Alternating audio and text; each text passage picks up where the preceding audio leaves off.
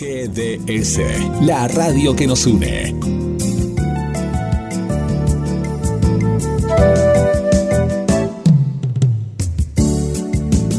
En nuestro aire, la radio que elegiste. www.gdsradio.com GDS. Descarga nuestra app. Encontranos como GDS Radio.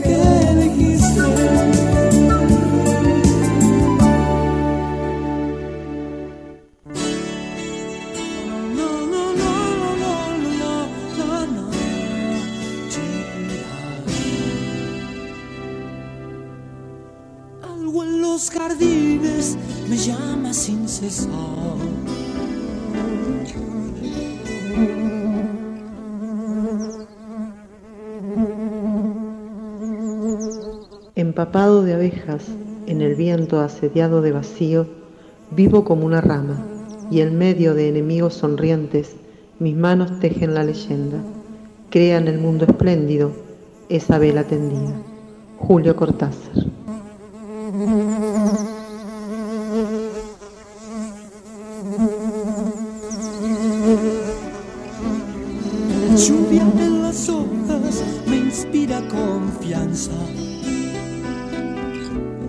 Bienvenidas, bienvenides y bienvenidos a la colmena del programa 2 de Cómo duermen las abejas por GDS Radio, un programa de biodiversidad, humanidad, cultura y deseos.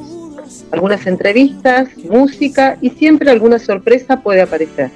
Me presento, mi nombre es Carla Rosa y seré la obrera que conduce y produce este programa, siempre acompa- acompañada por nuestro operador técnico, Guillermo San Martino, que posibilita la puesta al aire y edición del programa. Si quieren comunicarse, si querés comunicarte, podés hacerlo al 223 42 46 646.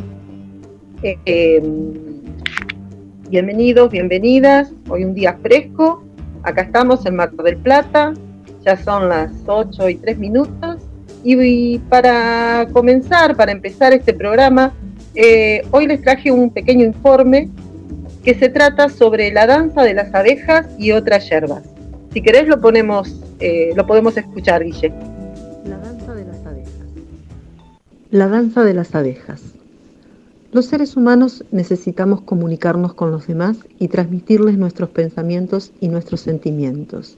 Pero, ¿sabías que los animales también se comunican entre sí y que algunos son capaces de utilizar sistemas muy complejos?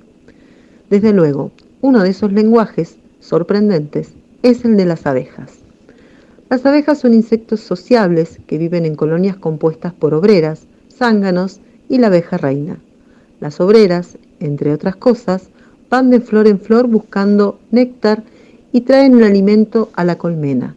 Pero lo realmente sorprendente es que cuando una obrera encuentra una buena cantidad de alimento, vuela hasta la colmena y se lo dice a las demás. Y no solo informa a sus compañeras de que ha encontrado comida, sino que además explica dónde está y cuánta comida hay. Y todo eso lo dice bailando.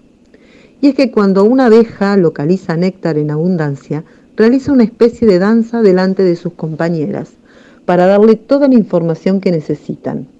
Así, por ejemplo, si el alimento está cerca, a menos de 25 metros, la abeja baila formando un círculo. Por el contrario, cuando el alimento se encuentra lejos, la abeja realiza un baile en forma de ochos y hace vibrar su cuerpo. La cantidad de ochos que hace la abeja indica la distancia a la que se encuentra la comida. La velocidad con que la abeja hace vibrar su cuerpo indica la cantidad de alimento que encontrarán sus compañeras. Y así llegan hasta ahí. Gracias a esta información, las abejas pueden servirse del néctar de las flores situadas a varios kilómetros de la colmena. Ah, ¿y sabes lo que hace la abeja además de bailar? Pues trae y reparte un poco de la comida que ha encontrado.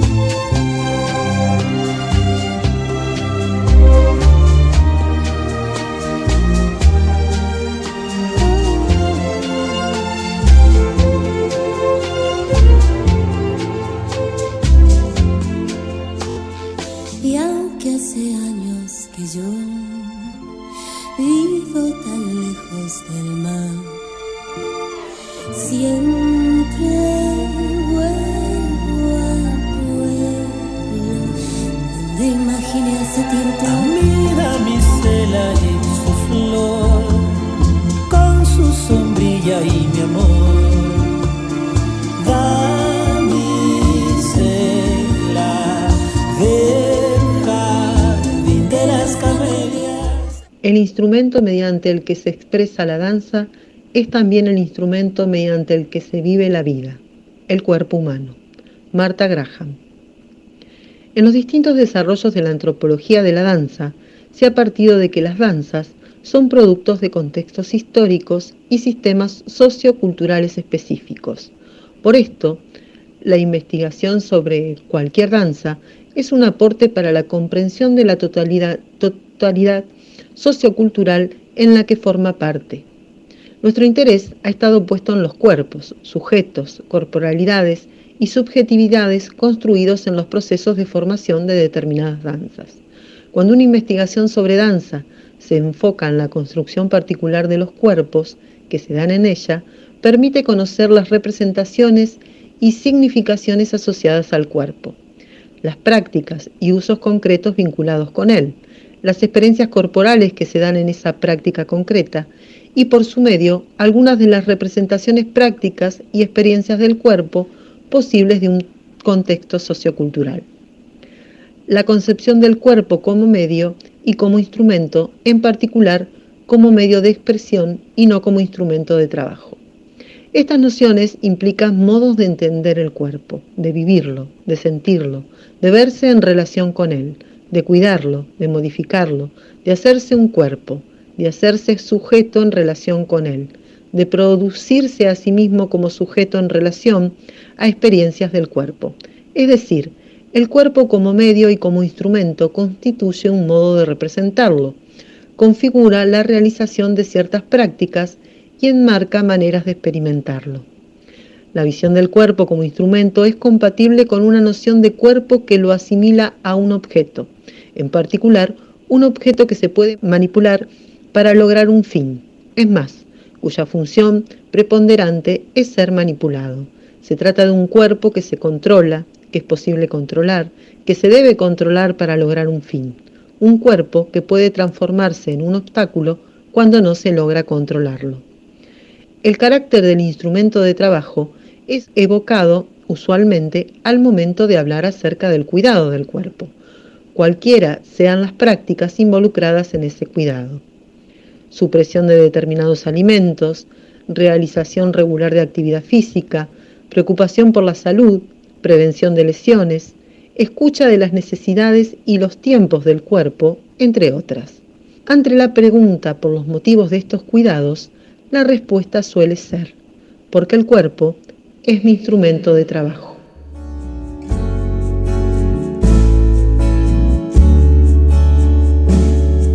Si quisiera ser como el viento, desgarrando todo al pasar, no llegarían los mensajes.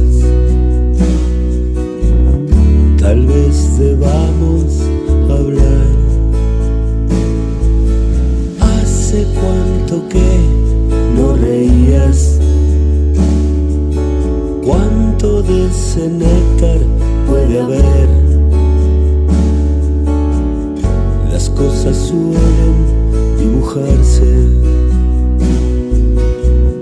Quizás es lo que hay que hacer. Flotando por el aire. Las copas no se ven. las horas quedan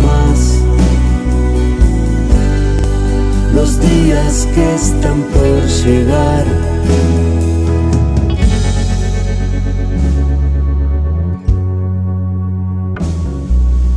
Animarse a ver lo que te pasa.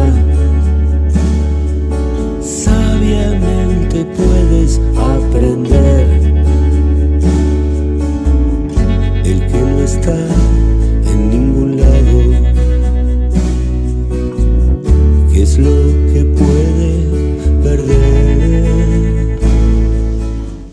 Morela Petrosi hace un análisis sobre el género y el lenguaje corporal de la mujer y la bailarina.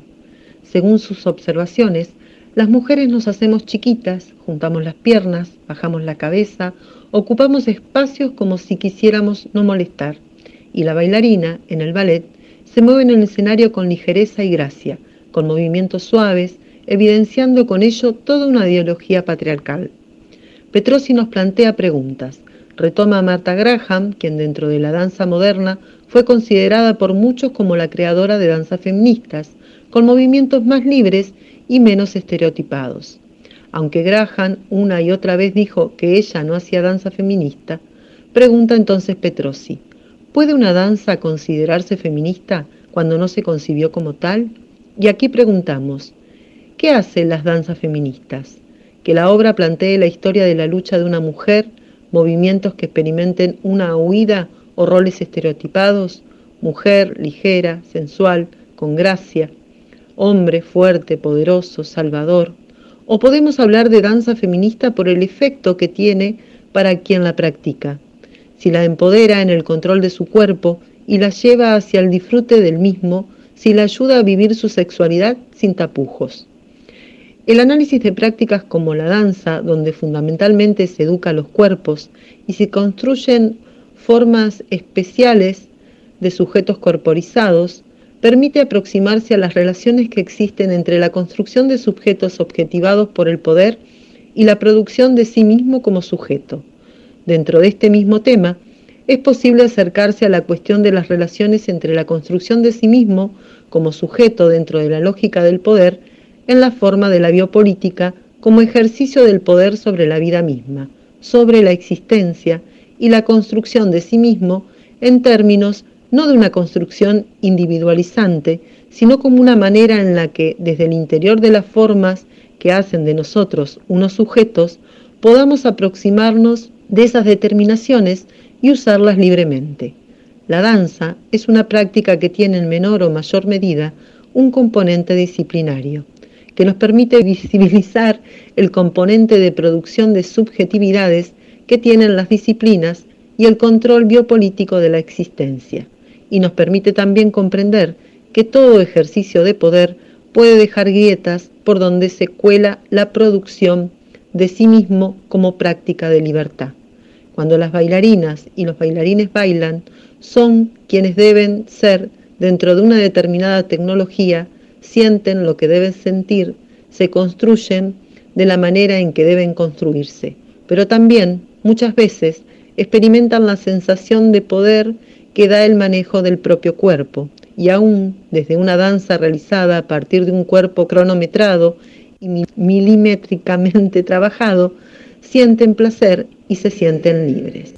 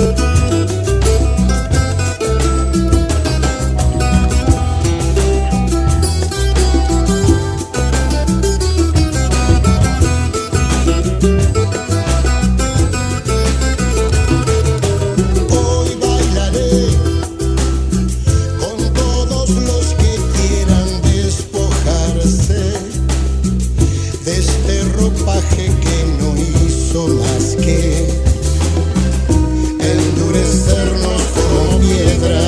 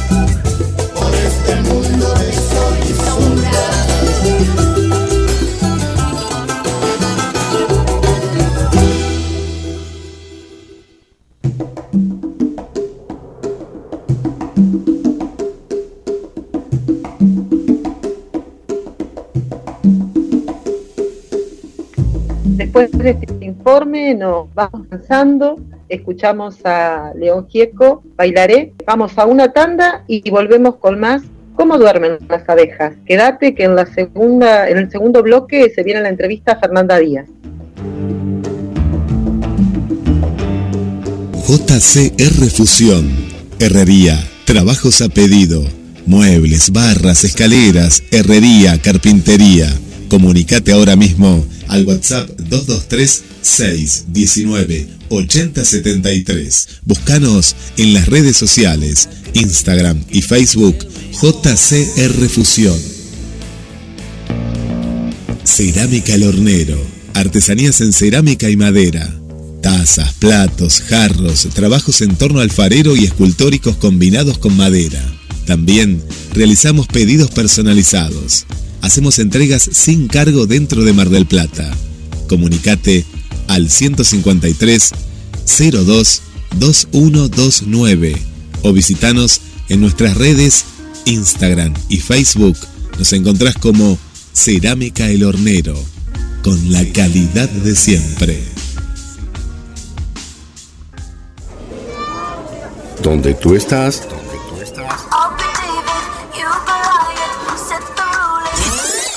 nosotros estamos.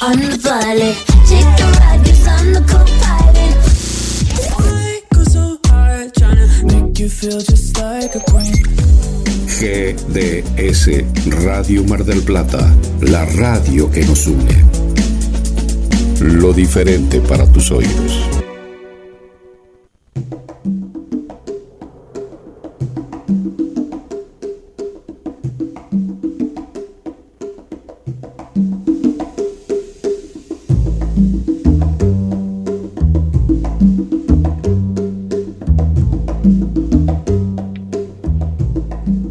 Volvemos y acá estamos en el segundo bloque, seguimos avanzando, pero ahora tenemos para compartir una entrevista que realicé a Fernanda Díaz. Ella es docente, delegada de SUTEBA, militante de política obrera y candidata a senadora nacional por política obrera. Si querés comunicarte mientras estamos escuchando la entrevista, podés hacerlo al 223 42 46 646. Si querés, Guillermo, escuchamos la entrevista.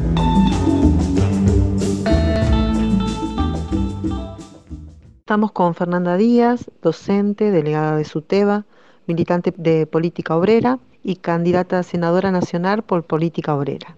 Hola Fernanda, buenas noches. Bienvenida a La Colmena. Contanos, ¿cuáles fueron tus primeros trabajos? Hola, buenas noches a todos. Bueno, mis primeros trabajos, a ver en orden cronológico. Yo mm, comencé muy jovencita a trabajar a los 16 años eh, aquí en Mar del Plata, primero como empleada de comercio por temporada, donde, bueno, por supuesto estaba en negro, trabajaba muchas horas. Eh, luego seguí también como empleada de comercio, pero ya por todo el año. Y eh, luego de eso trabajé como administrativa en el Club Quilmes, aquí en Mar del Plata. Después este, me mudé a, Buenos Aires y en Buenos Aires trabajé en el Hospital Nacional de Gastroenterología, Bonorino Udaondo. Allí desarrollaba mm, tareas administrativas, era la secretaria del jefe de clínica médica y también eh, trabajé en la Sociedad Argentina de Gastroenterología, que es este, donde los médicos este, hacían su residencia en gastroenterología, ¿no es cierto? Luego volví aquí en Mar del Plata. Bueno, comencé a estudiar la carrera de historia, ya era bastante grande, y mm, me presenté, ya culminando casi la carrera, a una beca de investigación. Gané esa beca de investigación en, historia, así que desarrollé trabajos de investigación y paralelamente eh, di clases en la Facultad de Humanidades en una de las cátedras de, la carrera de historia, primero como ayudante y después como jefa de trabajos prácticos. Y luego de eso, luego que culminé mis estudios de grado y de posgrado, eh, ya bueno, eh, comencé en el sistema educativo municipal y provincial a dar clases, bueno, en, en las escuelas en el nivel secundario. Como docente y militante, ¿Qué nos podés decir de la relación entre la vocación docente, obrera de la docencia y militante sindical y política? ¿Qué tema este de, la vocación eh, docente? Bueno, habría que pensar un poco eh, en, este, en este concepto, ¿no? Me parece, porque como primera instancia uno tendría a pensar que cuando hablamos de, vocación docente implicaría cierta inclinación natural de alguna persona para dedicarse a la actividad de enseñar y que esta inclinación para dedicarse a la actividad de la enseñanza conlleva cierto entusiasmo, un compromiso, una dedicación especial, una confianza en el poder de la educación. Pero mm, si tuviéramos que por ahí sintetizar todo esto en una palabra, bueno, casi que podría asimilarse a un sacerdocio. Eh, no porque yo esté de acuerdo con esto, sino porque, bueno, así es presentado desde varias usinas intelectuales y políticas. Y mm, el problema de esto, de considerar a, la vocación docente de esta manera, es que conduce a, todo tipo de abusos, porque mm, el vínculo social que supone esta vocación no puede convertirse en un compromiso incondicional, porque bueno, los sujetos eh, que somos los docentes, también este, tenemos una vida, somos trabajadores y esto no es considerado así, desde, vuelvo a decir, desde algunas usinas intelectuales y políticas. Y por, eso lleva abusos políticos, institucionales, en torno a, a esta demanda de vocación, cuando los docentes, la docencia en general, no solamente en nuestro país, sino en la región, en otras partes del mundo, bueno, lleva adelante eh, ciertos retos que están vinculados a sus condiciones de trabajo, pero también a sus condiciones de vida. Eh, por ejemplo, estamos viendo eh, ahora, pero es una tradición en la docencia argentina y dentro del movimiento sindical docente y del movimiento obrero, en general, diversas protestas. Eh, por ejemplo, en la docencia estamos viendo protestas muy importantes que tienen que ver con este, el agobio laboral que se sufre, que tienen que ver con reclamos por un aumento eh, en los salarios, que tienen que ver con los reclamos eh, contra las situaciones de violencia que, que se viven en las escuelas, que tienen que ver con reclamos eh, acerca de eh, la degradación de, de, lo que son los contenidos a enseñar, pero también la degradación de, los contenidos que hacen a la propia formación docente,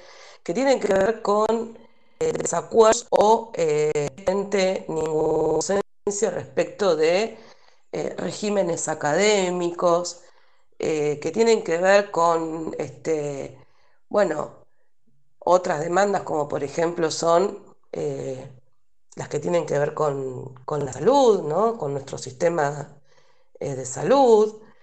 Eh, bueno, en definitiva, diversos reclamos que hacen, digamos, a la relación entre lo que es la docencia y la militancia sindical y política si lo pensamos eh, de manera amplia como debe pensarse y no como, como se piensa la docencia, que es este, meramente como una vocación asociada a un, sacerdocio, ¿no es cierto? Y mm, me parece que mm, también hay que pensar la, docencia, este, perdón, la pedagogía, digamos, como una práctica eh, política, porque, bueno, la pedagogía es política y tiene que ver esto con, bueno, ¿para qué queremos enseñar y cuál es el objetivo de, esa enseñanza, ¿no? Y bueno, la política en su sentido más amplio tiene que ver con la vocación de transformar eh, la sociedad. Entonces, yo creo que está eh, todo íntimamente relacionado, ¿no? Lo que es la docencia con la práctica sindical y, política. Considerando, bueno, si esta salvedad de cómo consideramos la vocación eh, docente. Eh, yo creo que los docentes tenemos mucha vocación.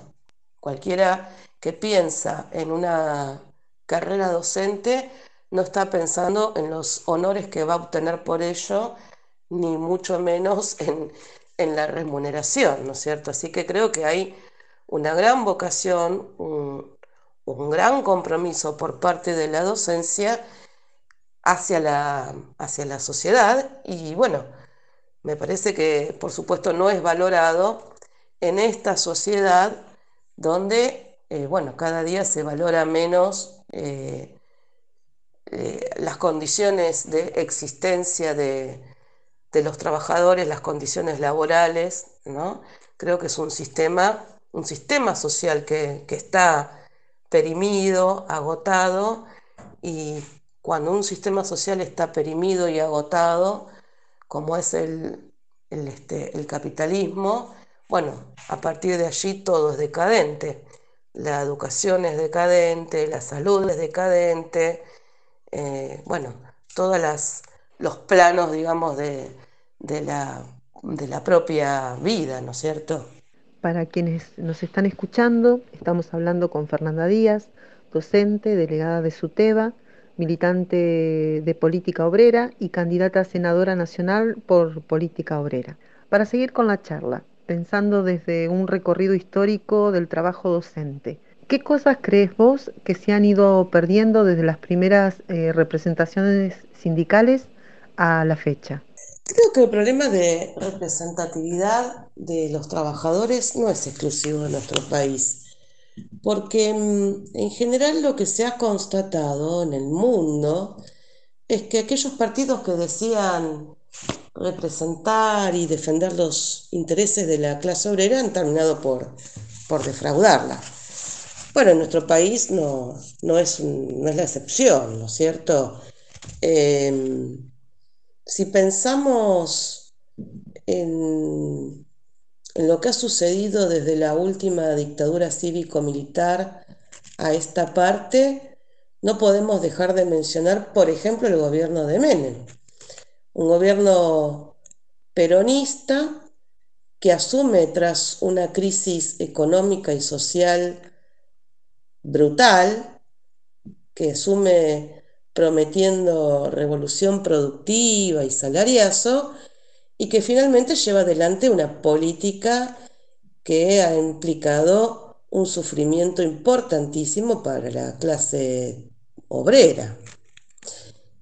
Bueno, otro tanto ha sucedido con el gobierno de la Alianza, que, que continuó el gobierno de Menem, y tenemos que colocar un mojón acá porque tuvimos un 2001 cuando estalló todo, donde no solamente quedó verificado lo que podríamos decir la falta de representatividad de los trabajadores, sino lo que se ha verificado ahí es la crisis de representatividad de los partidos políticos, ¿no? que se vayan todos tiene que ver con eso, es decir, con eh, la crisis de un régimen político. Mm, por supuesto que no podemos dejar de mencionar el actual gobierno. De nuevo, un gobierno peronista que asume con una cantidad importante de, votos de la, de la clase obrera y a la que termina defraudando también, porque no podemos perder de vista la pérdida salarial que han sufrido, que sufrimos los, los trabajadores y que, bueno, hasta ahora eh, no, se ha subsanado eso, ¿no? Eh, la tasa de desvalorización de los salarios, de las jubilaciones, de las familiares, de los planes sociales, todo esto ha cobrado una enorme aceleración en el marco de una inflación galopante. Este, y por supuesto, con eh, el acompañamiento y la complicidad de la CGT, de las dos CTA y de los sindicatos de base que están integrados a estas centrales, que se quejan ¿no? por los precios, por las tarifas, pero que en verdad es solamente decir algo para no hacer absolutamente nada, no, para no luchar por el salario, para no luchar contra eh, las políticas de ajuste sobre salarios y sobre jubilaciones, eh, lo que es la precarización y la flexibilización laboral. Bueno, eh, entonces Acá lo que está claro es que hay un problema de representatividad de los, de los trabajadores por parte, sobre todo, de aquellos partidos que dicen querer o, que dicen eh, representarla y llevan adelante políticas que significan un brutal ataque a las condiciones de vida y de existencia de la clase obrera porque Bueno, en verdad nosotros no es que lo decimos ahora, sino que hace rato desde Política Obrera lo venimos diciendo, que hay un problema en el mundo y ese problema se llama crisis de dirección de la clase obrera.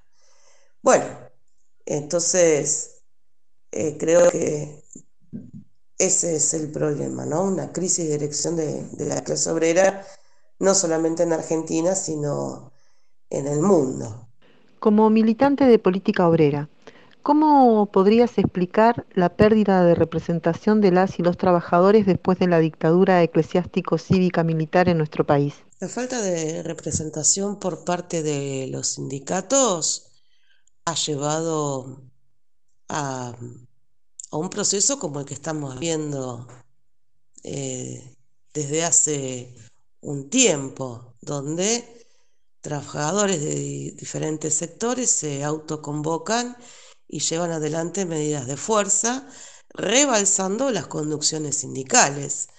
Esto lo podemos ver en la docencia de la provincia de Buenos Aires, eh, pero no solamente de la provincia de Buenos Aires, sino también de Salta, de Jujuy, eh, bueno, varias provincias lo, lo hemos visto y lo estamos viendo en, en trabajadores de la salud.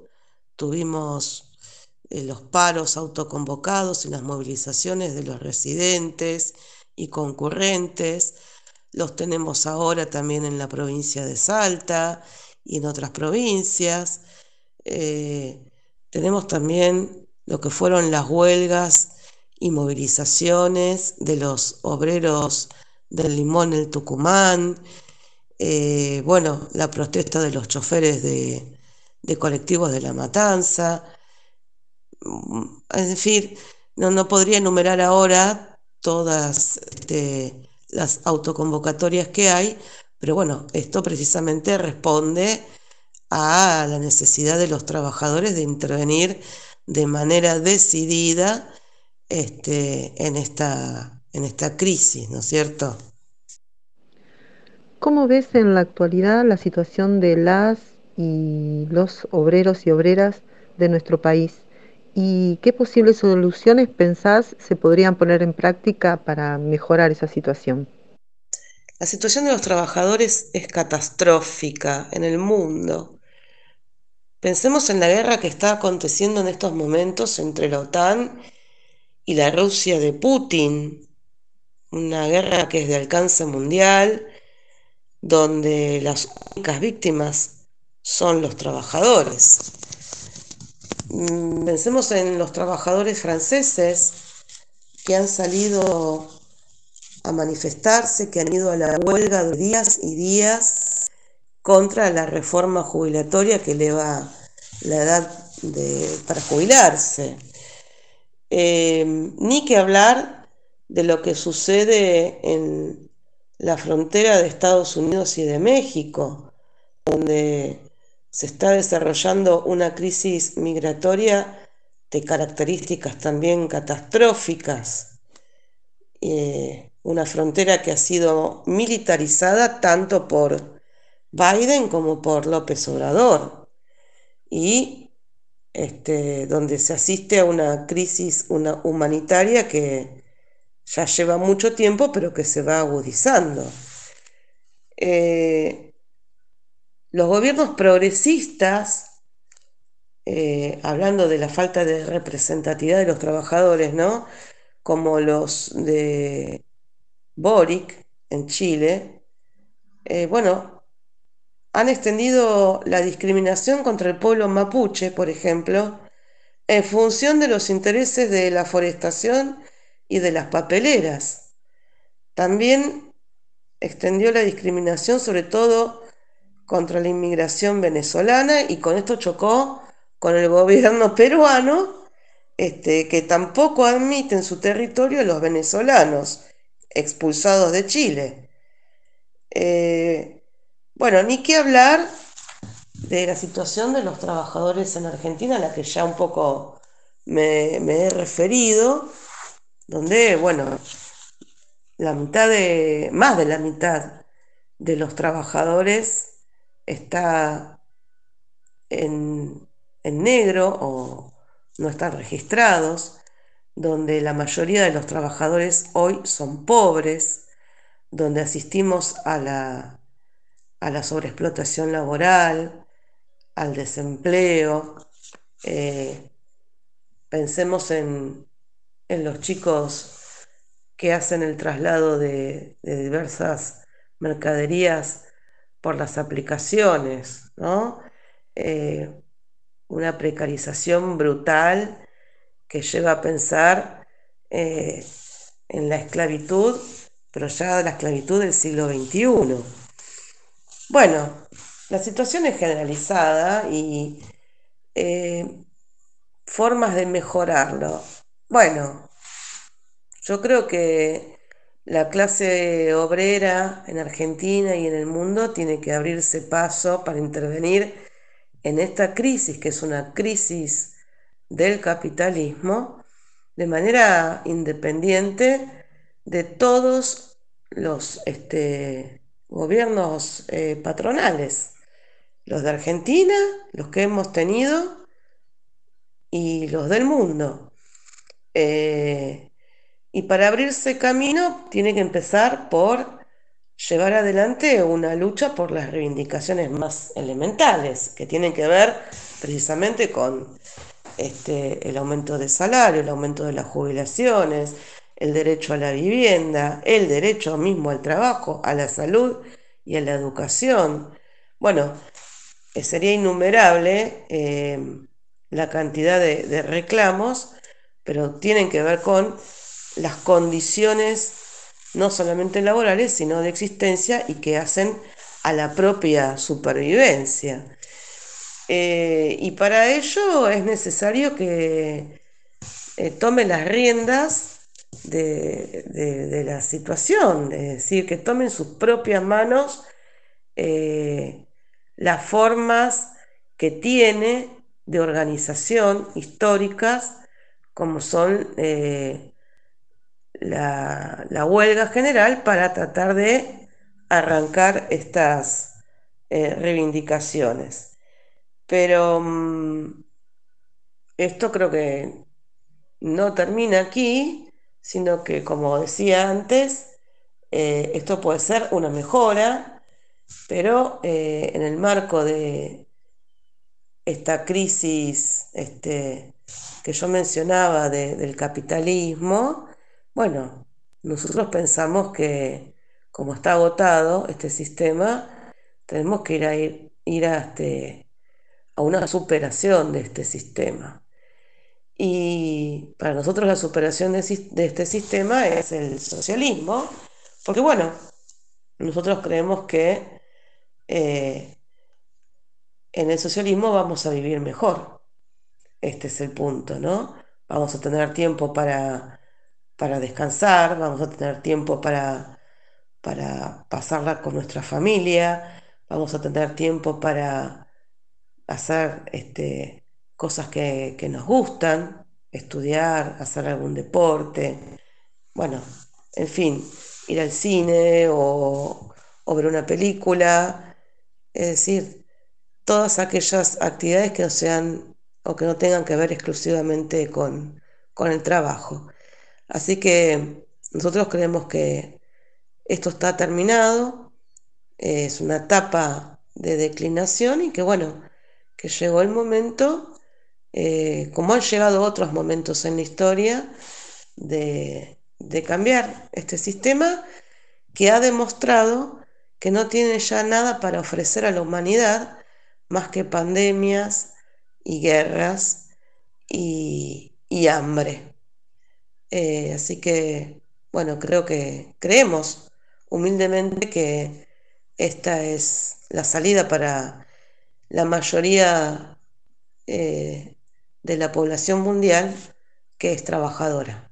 Gracias Fernanda por darnos un tiempo a cómo duermen las abejas. Gracias a, ustedes, a Carla que, que, me ofreció la posibilidad de este diálogo sobre temas tan importantes y acuciantes como son eh, la educación y, los trabajadores. en este caso los trabajadores de educación, pero los trabajadores en, en general. Así que, bueno, un gran saludo a mm, toda la gente, a todo el equipo que hace este programa y también a, la gente de, de la radio.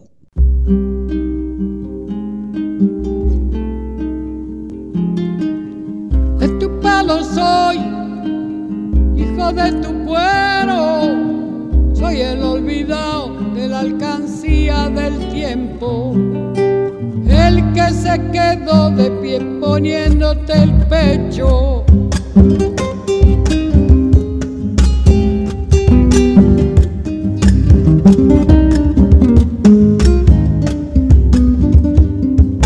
Flor obrera soy, silvestre de espuma.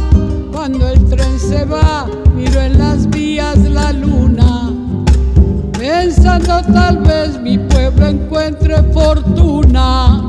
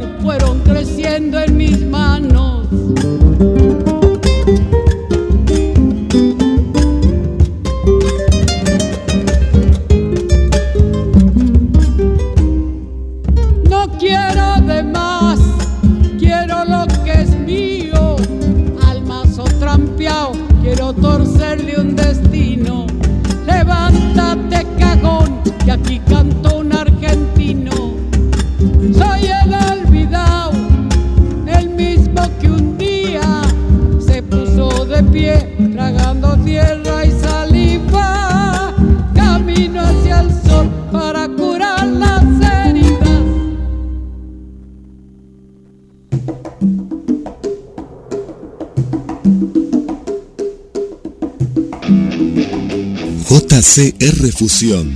Herrería, trabajos a pedido, muebles, barras, escaleras, herrería, carpintería. Comunicate ahora mismo al WhatsApp 223 619 8073. Búscanos en las redes sociales, Instagram y Facebook JCR Fusión.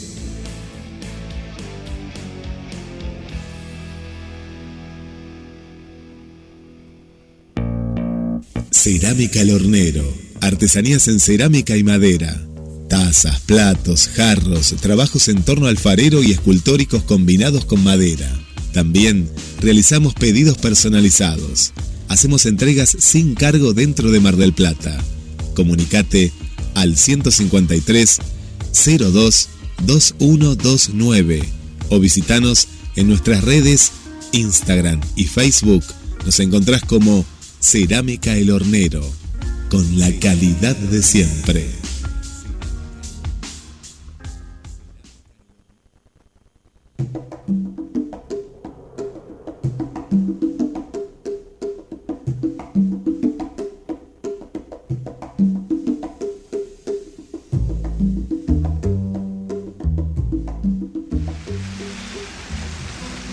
Los cantores sentimos vergüenza de aquella gente que ha estudiado, que se ha preparado tanto y que tiene tanta fuerza y tiene miedo de, un cantor con una guitarrita.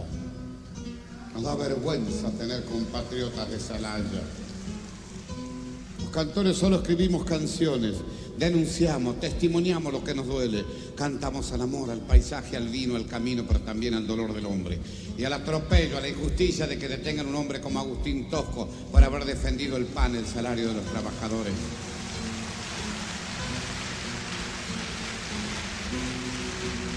Un día lo encontré a Agustín en Córdoba y me dijo aquella vez, cuando me mandaste la canción, era de noche. Arrollé el colchón, me subí arriba y por arriba les contaba a los compañeros. Guaraní me mandó una canción y contaba lo que yo les contaba a mi pueblo. Esa desvergüenza. Por la larga avenida de la histórica Córdoba, cazadores de pájaros de muy triste memoria. Pájara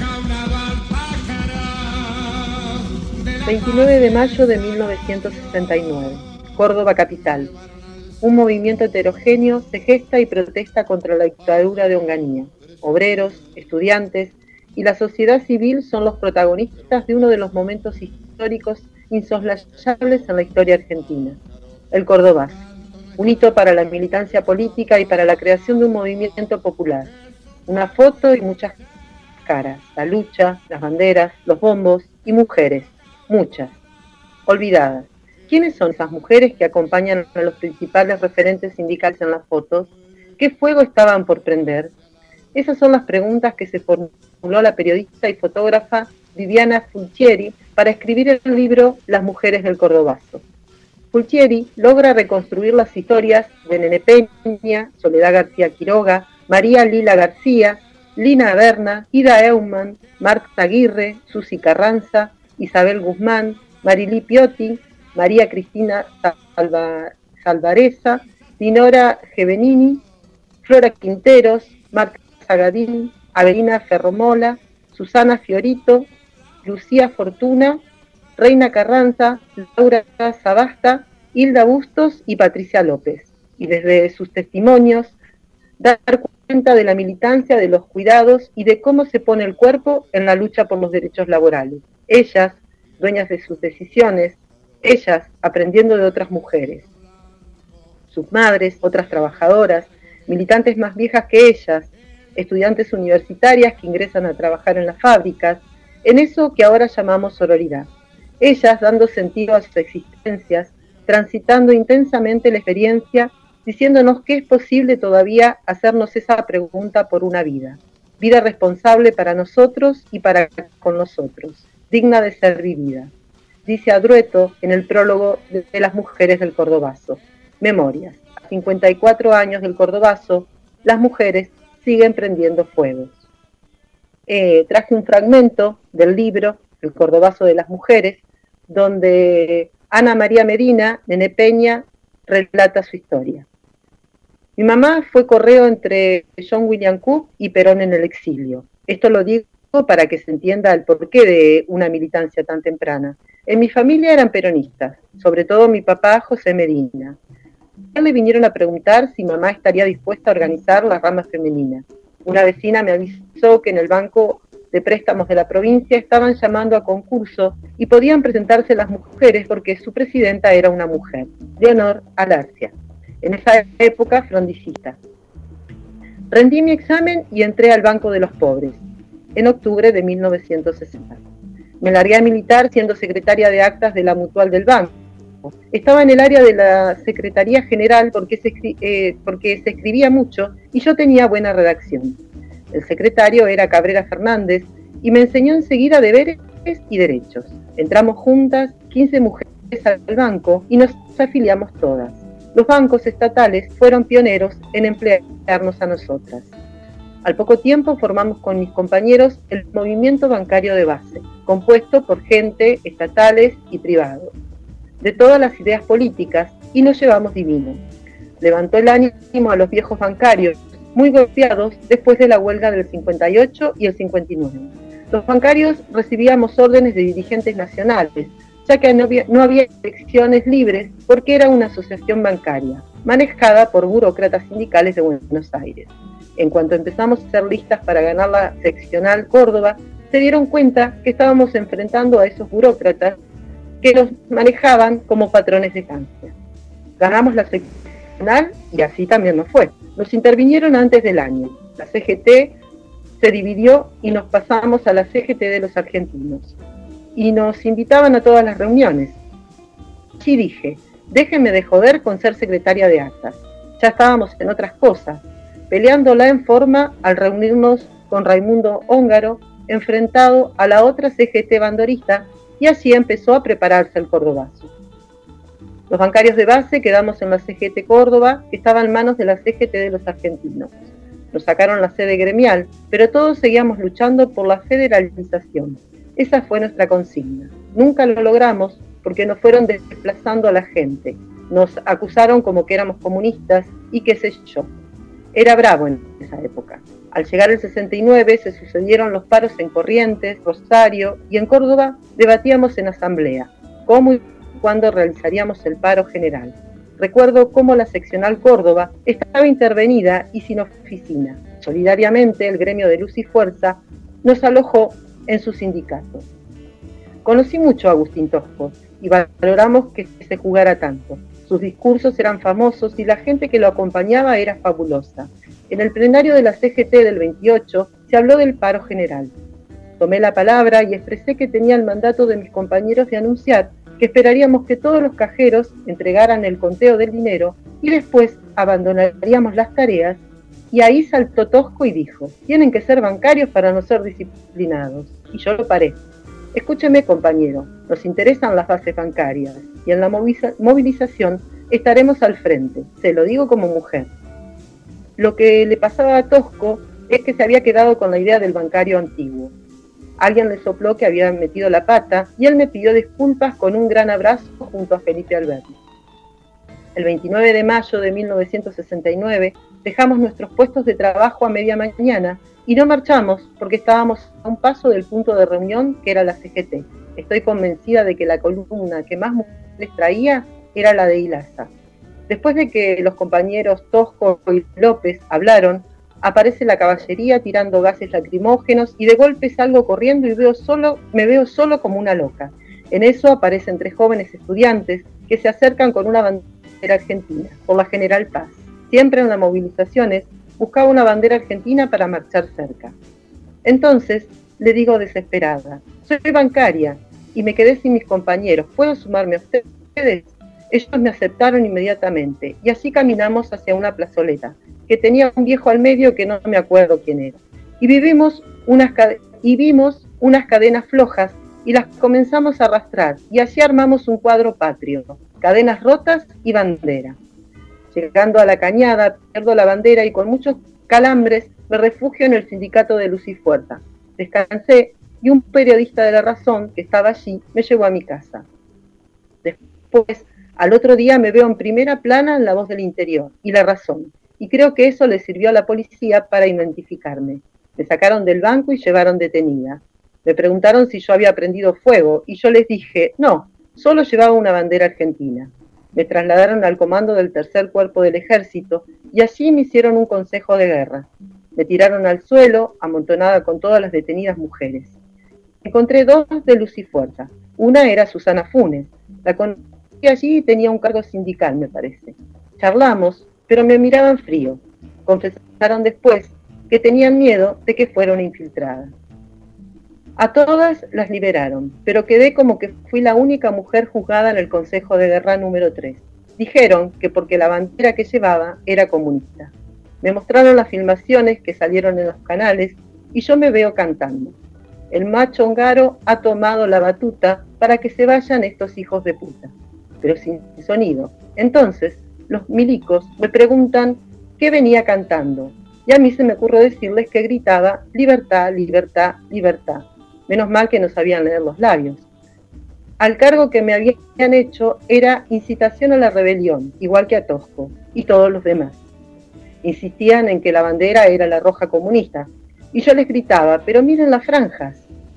La cuestión es que me declararon culpable, pero por ser madre de tres hijas, me dieron la condena del Código Civil y no del militar, si no me dejaban adentro. Debía tener los límites de mi casa como encierro. Fragmento del Cordobazo de las Mujeres Ana María Medina de Nepeña. Nos vamos escuchando a Horacio Guaraní y el tema Qué tristeza tendrá. Hasta el próximo martes y espero que les haya gustado este segundo programa. Un abrazo para todos y todas.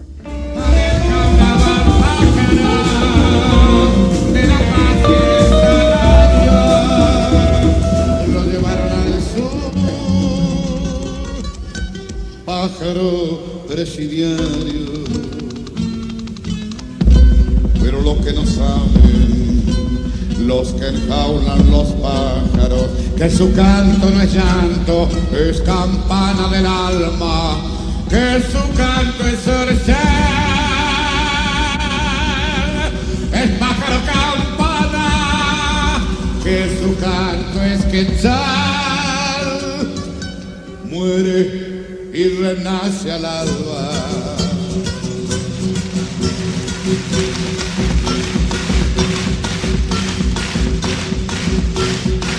Qué tristeza tendrán los que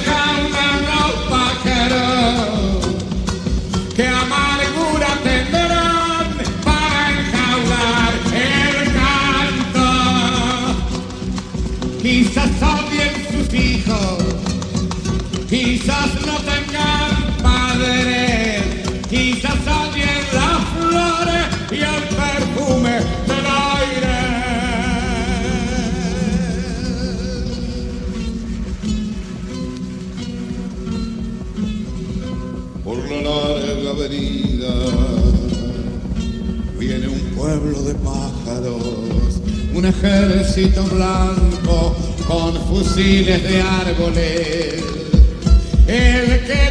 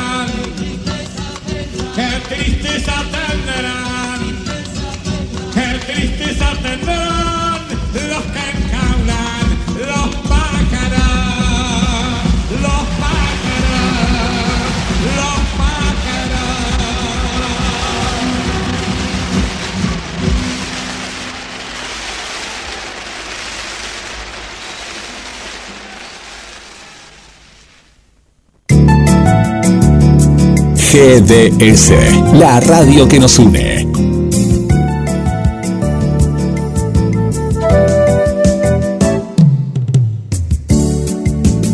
en nuestro aire. La radio que elegiste. www.gdsradio.com GDS. Descarga nuestra app. Encontranos como GDS Radio.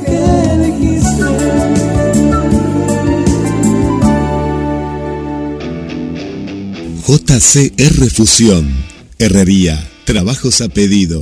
Muebles, barras, escaleras, herrería, carpintería. Comunicate ahora mismo al WhatsApp 223 619 8073. Búscanos en las redes sociales, Instagram y Facebook JCR Fusión.